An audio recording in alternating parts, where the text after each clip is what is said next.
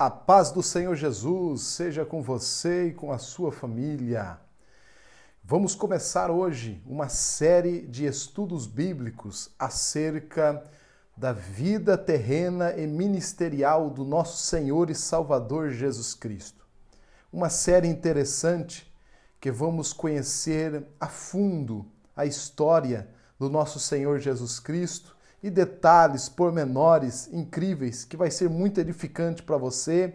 Anotem os versículos que vamos estar decorrendo nesse estudo bíblico e será uma bênção, com certeza, para a sua vida. E compartilhe esse conhecimento, compartilhe estas informações, porque o Evangelho é poder de Deus. Glória a Jesus. Meus queridos, quero começar com o tema hoje sobre quem é esse. Nós vamos tratar deste assunto da identidade, da divindade do Senhor Jesus Cristo.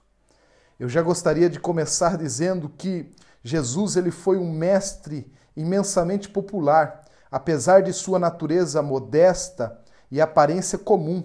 Os lugares aonde ele ensinou mal podia conter as enormes multidões que se espremiam ao seu redor. Por todo lugar aonde ele passava. E o texto bíblico diz em Lucas capítulo 2, versículo de número 41 a 52, diz que Jesus foi com seus pais a Jerusalém à festa da Páscoa. Ele tinha 12 anos. Subiram a Jerusalém segundo o costume que eles tinham de ir nesse dia para Jerusalém. Regressando os pais, terminando aqueles dias, Jesus, o menino, ficou em Jerusalém. E eles não souberam que Jesus estava em Jerusalém e eles seguiram viagem. O texto bíblico diz que eles procuraram, não encontraram, então eles voltaram para Jerusalém e, passando três dias, acharam Jesus no templo, assentado no meio de doutores, ouvindo-os e interrogando-os. No versículo 47 diz: Todos os que ouviram admiravam a sua inteligência e resposta. Era algo extraordinário. No versículo seguinte, vai dizer que quando viram, maravilharam-se. E disse: Sua mãe, filho, é, está aqui fora. Aí Jesus dá aquela resposta, dizendo: Minha mãe e o meu pai, e aquele que faz é, a vontade, minha mãe, meu pai, meus irmãos são aqueles que fazem a vontade do meu pai. E ele diz: Não sabeis que me convém tratar dos negócios de meu pai. Olha que coisa maravilhosa. E aqui nós podemos ver que quando Jesus ele volta para Nazaré, estava sujeito, diz o texto, e sua mãe guardava no coração todas essas coisas. Versículo 52. Crescia Jesus em sabedoria, e em estatura e em graça para com Deus e aos homens. Jesus começa a ganhar respeito da comunidade. Ele tinha uma extraordinária habilidade para lidar com as escrituras e entender a teologia. Meus queridos, nós vamos entrar agora em uma ocasião em particular que Jesus ele se encontra lá na frente, depois que começa o seu ministério, ele se encontra é, com os mestres de Israel dentro de uma casa, em Lucas capítulo 5, versículo 17 e 21. Aconteceu que naqueles dias estava ensinando, estava ali assentado fariseus, doutores da lei, que tinha vindo de todas as aldeias da Galiléia, da Judéia e de Jerusalém. E a virtude do Senhor estava com ele para curar. E aí a Bíblia diz que uns homens transportaram numa cama um homem paralítico. E com certeza, quando ele vai chegando até a casa onde Jesus estava ensinando, ele, esses homens se frustram porque eles encontram ali doutores da lei, fariseus, homens que na verdade tinham um grande preconceito com os enfermos e não deixavam eles transitar muito é, no, nas suas reuniões, aonde eles estavam e achavam que algumas pessoas, como os leprosos, eram impuros e eles deveriam é, estar longe de tudo. Então, os enfermos não tinham essa, é, essa receptividade por parte dos fariseus. Mas esses homens não param aí, eles atravessam é, por detrás. A, nós sabemos que a casa naqueles períodos tinha uma escada que dava acesso ao, ao teto, então eles sobem por essa escada e eles descem o paralítico no meio do culto de Jesus, onde Jesus estava ali falando sobre leis, profetas, falando, é, ensinando as escrituras, ensinando é, esses homens doutores, eles estavam todos ouvindo. Eu posso imaginar é, cair no manto de Jesus alguns farelos e aquele homem descer no meio do culto e Jesus é, olha para aquele homem e direciona uma palavra, uma palavra àquele homem paralítico e o texto bíblico é, vai dizer que Jesus ele faz é, algo que, na verdade, os fariseus, doutor da lei, começam a repudiar a ação de Jesus. O homem que estava ali paralítico, ele simplesmente queria ser curado, mas quando Jesus olha para ele, Jesus diz: Homem, os teus pecados te são perdoados. Então os escribos, os fariseus começaram a razoar, dizendo: Quem é este que diz blasfêmia? Quem pode perdoar pecado senão Deus? Meus irmãos, essa pergunta, quem é este? É uma pergunta que estava na mente de todas as pessoas, porque elas não tinham consciência de quem era Jesus. E esse estudo é, tem o objetivo de mostrar de fato quem é Jesus. E essa pergunta, quem é esse, vai aparecer em outros pontos onde as pessoas questionam porque Jesus curava, Jesus fazia coisas extraordinárias. E aqui nós podemos ver que os fariseus, eles fazem esse questionamento, dizendo: como pode perdoar pecado este homem? E de fato, meus irmãos, nós podemos ver aqui é, que estes homens, eles olharam para Jesus e não sabiam quem era Jesus. E se Jesus de fato fosse somente um profeta, um homem, então eles estavam corretos, porque eu não posso, nenhum homem da terra consegue perdoar um pecado que não, não está envolvendo ele mesmo. Então, se alguém me ofende, eu posso perdoar. Mas se duas pessoas que não têm vínculo comigo, elas brigam, isso não tem a minha competência trazer o perdão sobre elas. Agora, Deus sim pode perdoar ambos das ações ruins e perdoar as pessoas. Então, eles começam a razoar: quem é este homem que está cometendo blasfêmia? Quem é este que diz que quem ele pode perdoar pecado? Como que é isso? Senão só Deus pode perdoar pecado. Eles não sabiam quem Jesus era. Mas também, meus irmãos, em outra feita, nós podemos observar que tinha é, essa pergunta entre os líderes religiosos: quem é esse? Quem é esse? É, um pouco mais à frente, nós podemos observar uma outra história lá é, em Lucas capítulo 7, versículo de número 48, 40, 47 em diante, é, vai acontecer a mesma cena. Ali no capítulo 7, Jesus ele visita a casa de Simão e ali é, nós podemos observar uma coisa interessante, porque também tinha líderes religiosos. Era uma grande oportunidade de ensinar.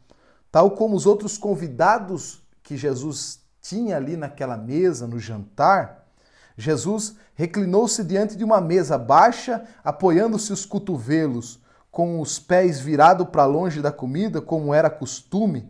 Uma pessoa não convidada tinha, não tinham permissão, irmãos, de sentar-se à mesa, mas elas tinham permissão de ficar na parede, na parede como era cultura, mas não poderiam intervir nem participar da conversa que estava tendo na mesa ou daquele jantar. Então, é, agora você imagina uma mulher.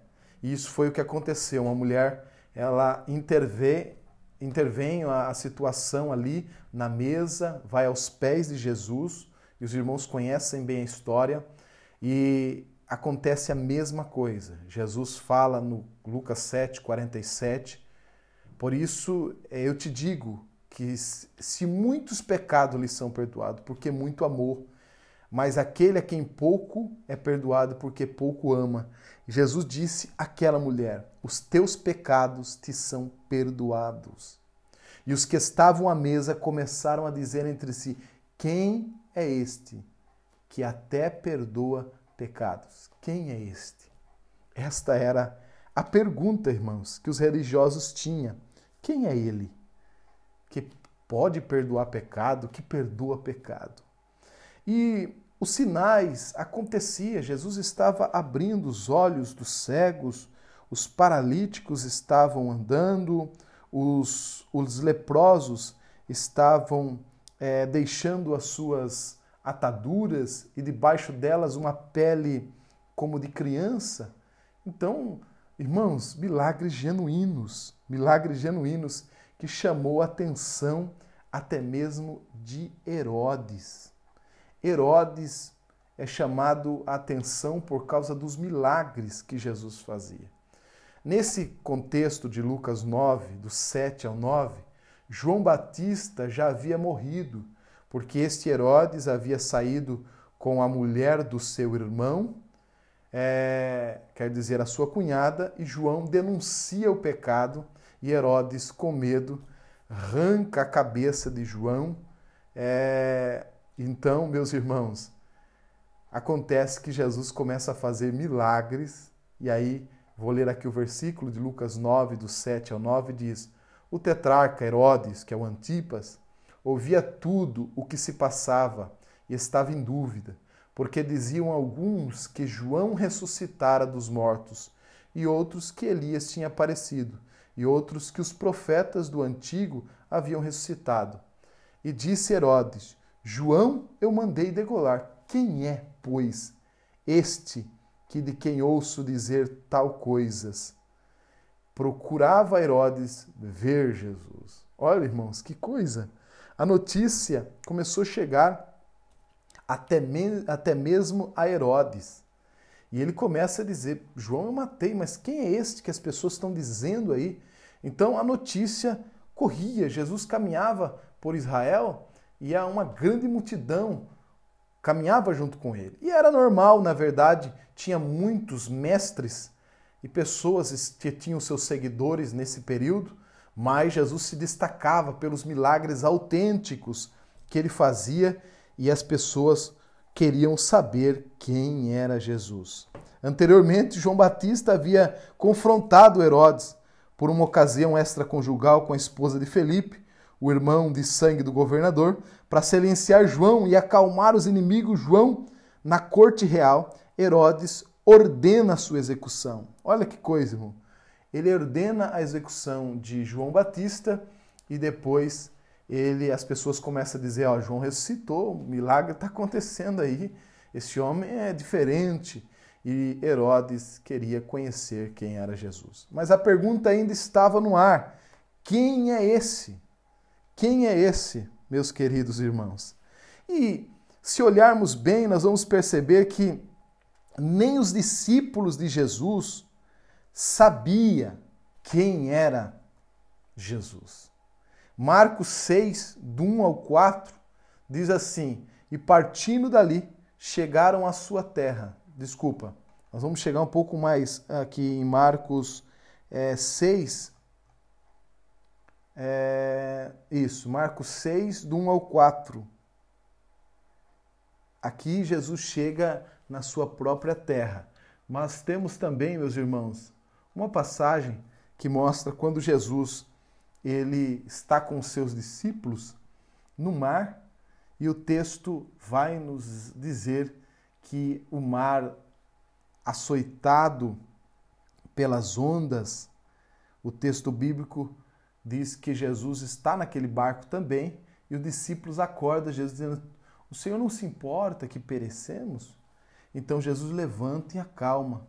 Agora você imagina, irmãos, os discípulos remando, aquela luta terrível, o barco parece que ia se quebrar. Eles estavam a ponto de morrer. Jesus levanta e acalma o vento e o mar como se acalma uma criança.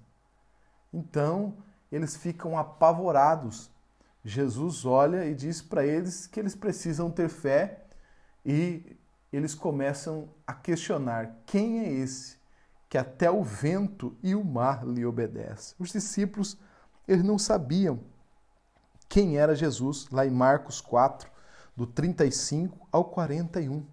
Lá é essa história que eu relatei.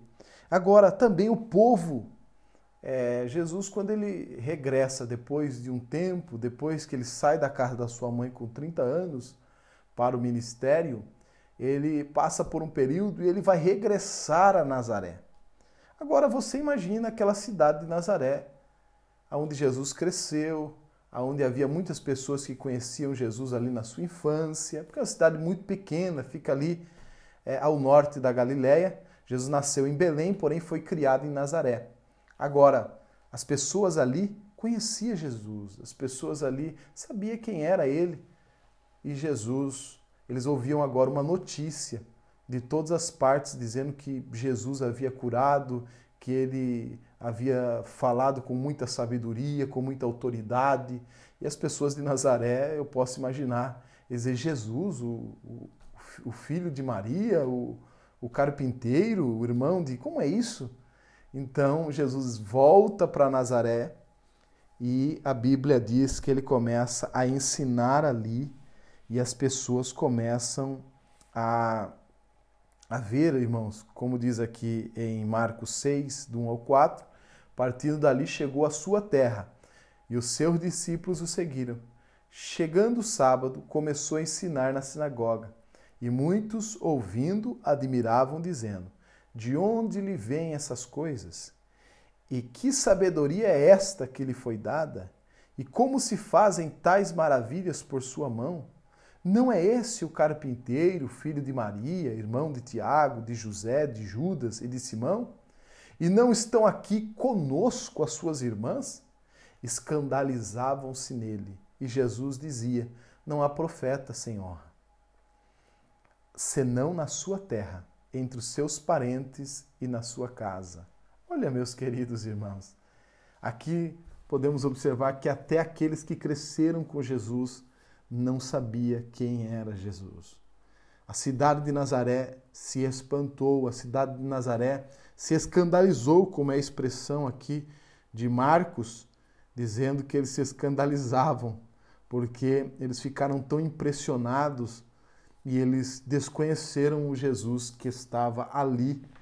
Parecia muito diferente, né? Então eles começaram a dizer: quem é este? Quem é este? Até a própria cidade da onde Jesus nasceu, o povo de Nazaré perguntava: quem é este? Mas me chama também a atenção, meus irmãos, um outro homem, é, um homem que foi um dos homens mais famosos daquele período, que era Nicodemos. Nicodemos, irmãos, era membro do que nós poderíamos chamar hoje de Supremo Tribunal Judaico da época. Ele era fariseu, o que significava que ele pertencia a um partido filosófico político que defendia a adesão completa da lei do Antigo Testamento. Consequentemente, aquele homem conhecia a sua a sua a, a sua Bíblia, quer dizer, as suas as Escrituras e vivia de acordo com cada mandamento e proibição que ali havia. Além de muitas outras, Nicodemos era um estudioso, conservador, líder civil, especialista religioso, de acordo com a compreensão de sua cultura, o que era de melhor de um homem ele poderia ser, irmãos. Olha só. Só que quando ele observa que Jesus fazia isso, e as pessoas começaram a, a trazer a notícia, Nicodemos ele começa a perceber que Jesus tinha algo que ele não tinha. E ele reconhece Jesus como um mestre, reconhece Jesus como alguém vindo de Deus. Olha que coisa fantástica. Havia um sinédrio na época, irmãos, e nesse sinédrio que de 70 fariseu, ele participava desse sinédrio. Então era um homem famoso. E ele foi encontrar-se com Jesus à noite. E aí ele não queria que as pessoas o vissem, né? Ele queria é, se encontrar com Jesus, como diz aqui que havia, João 3, do 1 ao 2, havia entre os fariseus um homem chamado Nicodemo, príncipe dos judeus, foi ter de noite com Jesus e disse: Rabi, bem sabemos que és mestre vindo de Deus, porque ninguém pode fazer esse sinal que tu fazes se Deus não for com ele. Ele reconhece que Jesus, os sinais que Jesus fazia, não era, não era é, algo, é um engano, não. Jesus fazia sinais genuínos. Jesus fazia sinais magníficos. Então, meus irmãos, é, nós vamos ao ponto seguinte. E agora, depois de muitos anos, os discípulos andando com Jesus, Jesus chega nas regiões de Cesareia de Felipe e ele faz uma pergunta para os seus discípulos. E a pergunta que ele faz é: O que os outros dizem que o filho do homem é? E eles respondem: Alguns dizem que é João Batista, outros dizem que é Elias, e há outros Jeremias e os profetas. Olha, irmãos, em Mateus capítulo 16, versículo 13 ao 17. Ele chega ali naquela região de Cesareia de Felipe e ele interroga os seus próprios discípulos para saber dos discípulos o que as pessoas estavam dizendo quem ele era.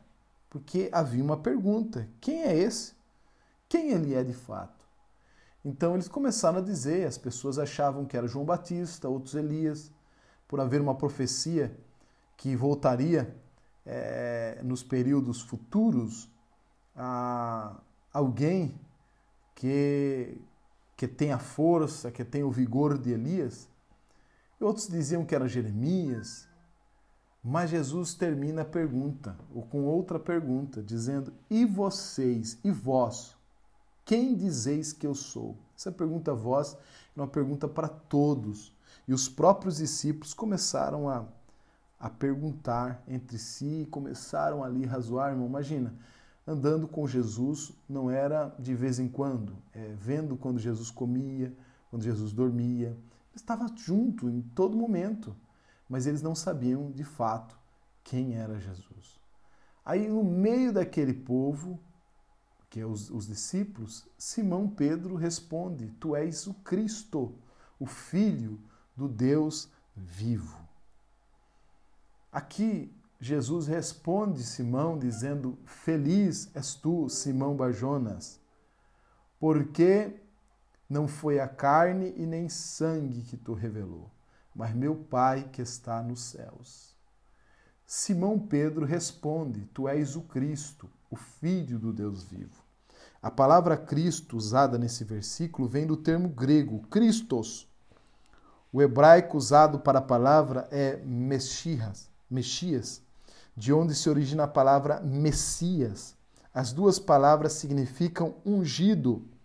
Nas culturas do Oriente Médio antigo, uma pessoa participava de uma cerimônia na qual uma pequena quantidade de óleo era derramado sobre a sua cabeça como símbolo de um reconhecimento especial. Mas isso também acontecia com os reis, meus irmãos. Então, é, Jesus foi chamado não de um ungido, tá? um Cristo, mas Pedro fala: Tu és o Cristo. Então ele estava indicando que Jesus era o Messias do Antigo Testamento, que Jesus era aquele que os judeus estavam esperando. Olha que coisa fantástica o que Pedro diz aqui através do Espírito Santo, de uma revelação divina. Ele diz: Tu és o Messias. Então, os religiosos da época, as pessoas tinham muita, é, muita preocupação em relação a isso, de dizer a qualquer pessoa que este seria o Messias, porque eles estavam aguardando não muitas pessoas, estavam aguardando um único Messias. E agora Pedro reconhece, dizendo: Tu és o Messias, tu és o Cristo. E ainda mais, ele diz: O Filho do Deus vivo. Irmão, Aqui Pedro está dizendo que Jesus é, na verdade, o próprio Deus. Ele está reconhecendo a divindade de Jesus. Porque nesse período ninguém ousava, irmão, dizer que era filho de Deus. Eles diziam, sou filho de Abraão, mas filho de Deus. E se olharmos como Jesus nasceu, nós vamos ver que o Espírito Santo envolveu Maria, né? o Espírito Santo veio até Maria e Jesus nasce, certo? De uma concepção extremamente divina, sobrenatural. Maria empresta o ventre, mas o Senhor Jesus, ele vem e ele de fato foi gerado nesse aspecto. Então, aqui o, o Pedro está reconhecendo a divindade do Senhor Jesus Cristo e Jesus diz assim: tá certo, é isso mesmo, Simão. Bar Jonas, Simão, filho de Jonas, quer dizer, você reconhece que eu sou filho do Deus Altíssimo e eu reconheço que você é filho de Jonas. Então, ele diz: Não foi carne nem sangue que te revelou, mas o meu Pai que está no céu trouxe esta revelação. Então, meus irmãos, no hebraico popular, ser filho significa compartilhar de todas as qualidades comuns do pai, herdar seu privilégio e poder. Ninguém ousava declarar ser filho de Deus, pois nesse caso seria acusado de blasfêmia. Somente alguém que possuía as qualidades e os poderes de Deus, bem como a autoridade divina para governar, poderia ser chamado de filho de Deus. O fato de Pedro dar a Jesus esse título significa que Jesus era, olha só, irmãos, de fato é, digno de ser adorado como Deus entre os judeus. E isso, irmãos, é algo que os judeus tinham como blasfêmia. Então, Pedro reconhece Jesus como Messias que eles estavam esperando e como o Deus vivo. Agora, meus irmãos, você acha difícil compreender isso? Você acha complicado entender isso? Imagine para os discípulos. Imagine para os discípulos. Os discípulos que, que viveram com Jesus naquele período, que viram o Senhor Jesus, eu posso imaginá-los, né? A dificuldade que eles tiveram de entender de fato quem era Jesus. E aí, um dos evangelhos, o evangelho de João, eu falo que João teve a ousadia de escrever a partir de uma perspectiva filosófica a palavra e abrindo a abertura do, do evangelho, fazendo ligação com Gênesis 1 e 1, quando ele diz assim: No princípio, antes de Deus ter criado os céus e a terra, a palavra já existia. Literalmente, o grego diz: no princípio estava existindo a palavra. Olha que coisa linda. E essa, esse termo, a palavra, vem de um termo grego é, chamado logos, que tinha um significado incrível e profundo para os filósofos da época de Jesus. Esse termo foi um cunhado de Heráclito, aproximadamente 500 anos antes de Cristo, que se desenvolveu a, a tornar um princípio religioso universal e cósmico. Eles pensavam aqui, irmãos, nessa palavra, que logos, eles começaram a trabalhar sobre isso. Então, quando eles falavam de logos, eles estavam falando do próprio Deus, da palavra do próprio ser supremo, tá? Então, influenciado por tudo isso, Pedro, é, desculpa, João, ele toma emprestado, certo?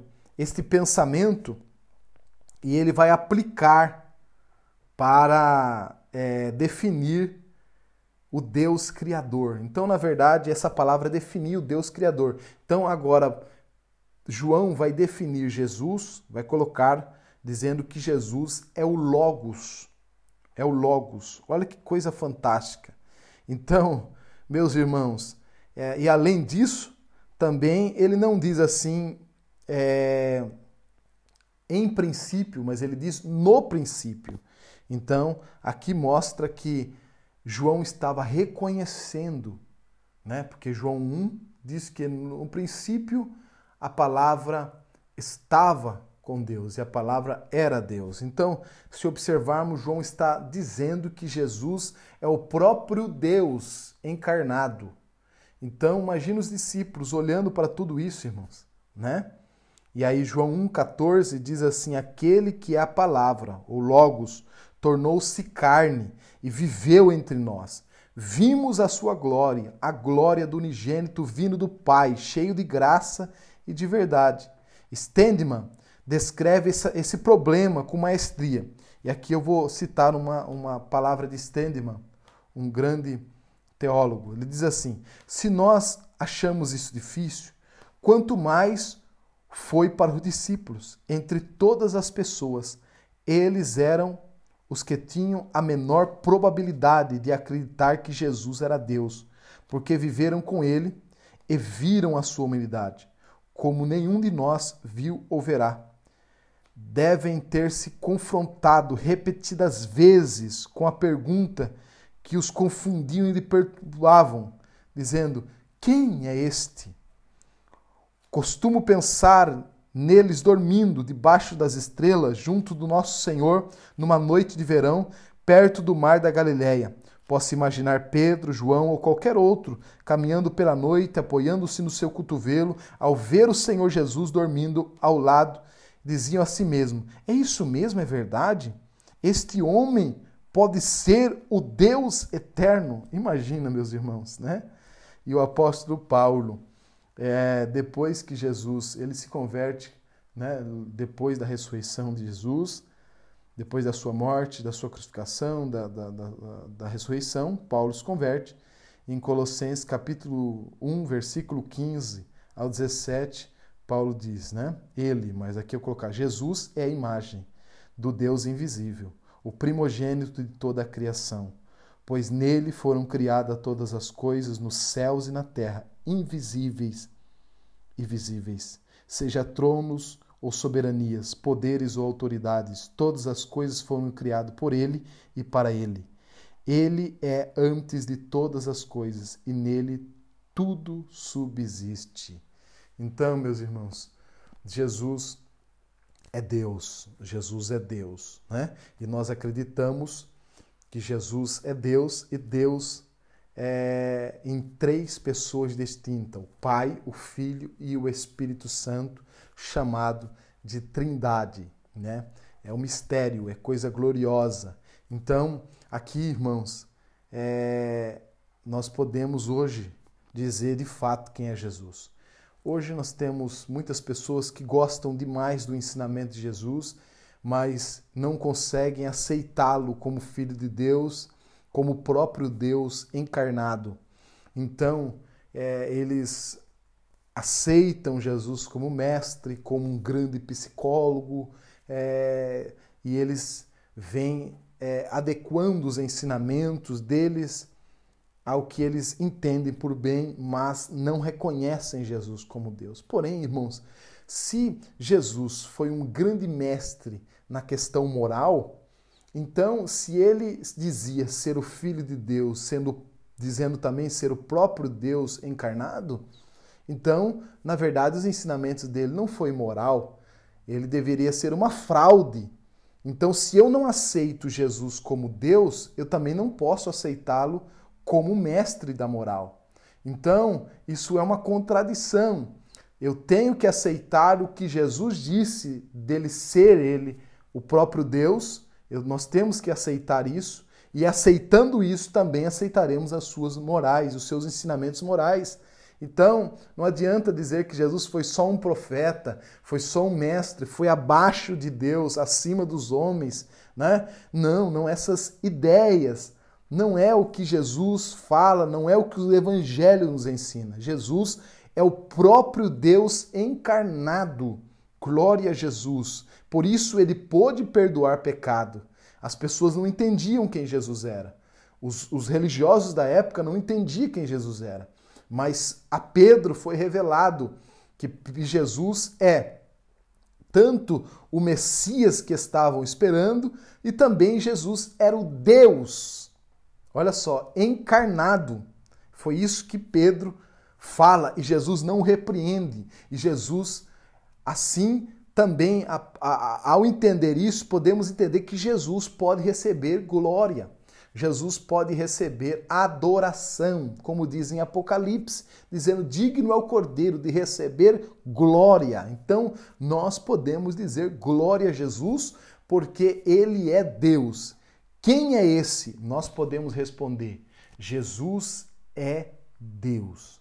Deus abençoe e nas próximas vamos seguir com este assunto falando sobre o nosso Senhor Jesus Cristo no seu ministério terreno e tudo o que com ele aconteceu. Um grande abraço e vamos para a próxima. Segue com a gente. Deus abençoe.